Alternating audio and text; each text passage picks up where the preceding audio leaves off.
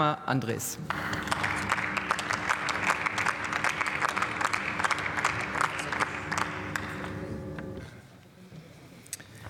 Sehr geehrte Frau Präsidentin, sehr geehrte Damen und Herren, liebe Kolleginnen und Kollegen der demokratischen Fraktionen.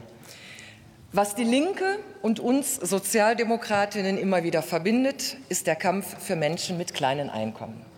Was uns aber auch immer wieder trennt, ist der Weg dorthin. Ihr Antrag ist, finde ich, gut gedacht, leider nicht ganz so gut gemacht, aber in einem Punkt haben Sie meines Erachtens recht. Ja, die steuerliche Entlastung durch die Entfernungspauschale ist bei Menschen mit hohen Einkommen größer als bei Menschen mit niedrigem Einkommen. Und ja, ich finde das auch ungerecht. Aber aber um die gestiegenen Energiekosten, insbesondere bei Menschen mit niedrigem Einkommen, abzufedern, haben wir kurzfristig Abhilfe geschaffen. Deshalb haben wir ja die Mobilitätsprämie eingeführt. Und diese hilft insbesondere den Menschen, die aufgrund eines besonders niedrigen Einkommens eben keine Einkommensteuer zahlen und damit eben auch nicht in den Genuss einer Steuerentlastung kommen.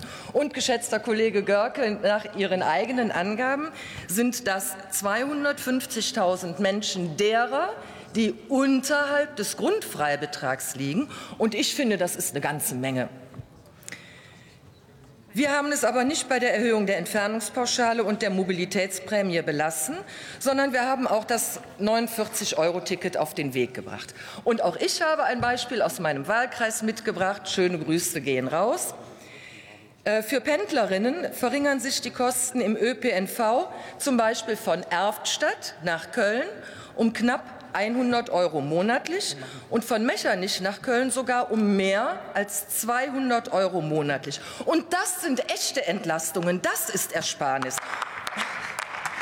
Und weil Sie das selbst wissen, wie gut das ist, deshalb beantragen Sie mit dem letzten Satz in Ihrem Antrag, dass trotz des Mobilitätsgeldes die Steuerpflichtigen weiterhin wie bisher alternativ die Kosten für ÖPNV und Fernverkehr steuerlich geltend machen können. Und das ist Ihrerseits eine Rückversicherung nach dem Motto, und wenn das mit dem Mobilitätsgeld dann vielleicht doch nicht so eine richtig gute Idee ist oder die Berechnung ungünstiger ausfällt, dann lassen wir es lieber, wie es ist. Und was Sie in Ihrem Antrag völlig außer Acht lassen, ist der Klimawandel. Wir müssen eine grundsätzliche Wende auch in der Mobilität umsetzen. Und es wurde eben schon häufiger gesagt, neben Ihrem Vorschlag gäbe es ja durchaus auch noch andere Möglichkeiten der Umgestaltung, die zu einer Verbesserung führen würden. Es gibt viele interessante Ideen, auch des Bundesumweltamtes. Fakt ist, wir haben uns in der Fortschrittskoalition auf eine Reform vereinbart. Wir werden die Vorschläge aus dem BMF abwarten, sachlich diskutieren und eine soziale und ökologische Lösung finden. Der geschätzte Genosse Franz Müntefering sagte einst, Opposition ist Mist. Recht hat er.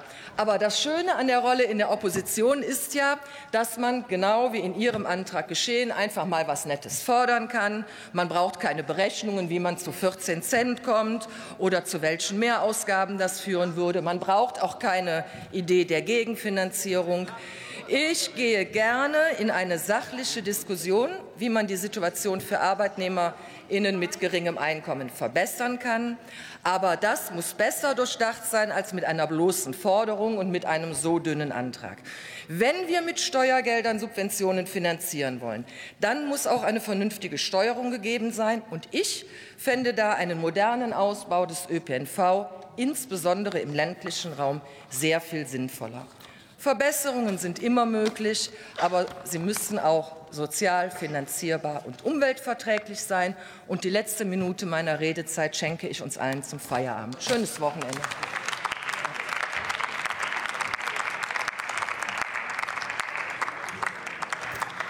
Nächste Rednerin für die CDU-CSU-Fraktion Susanne Hiel.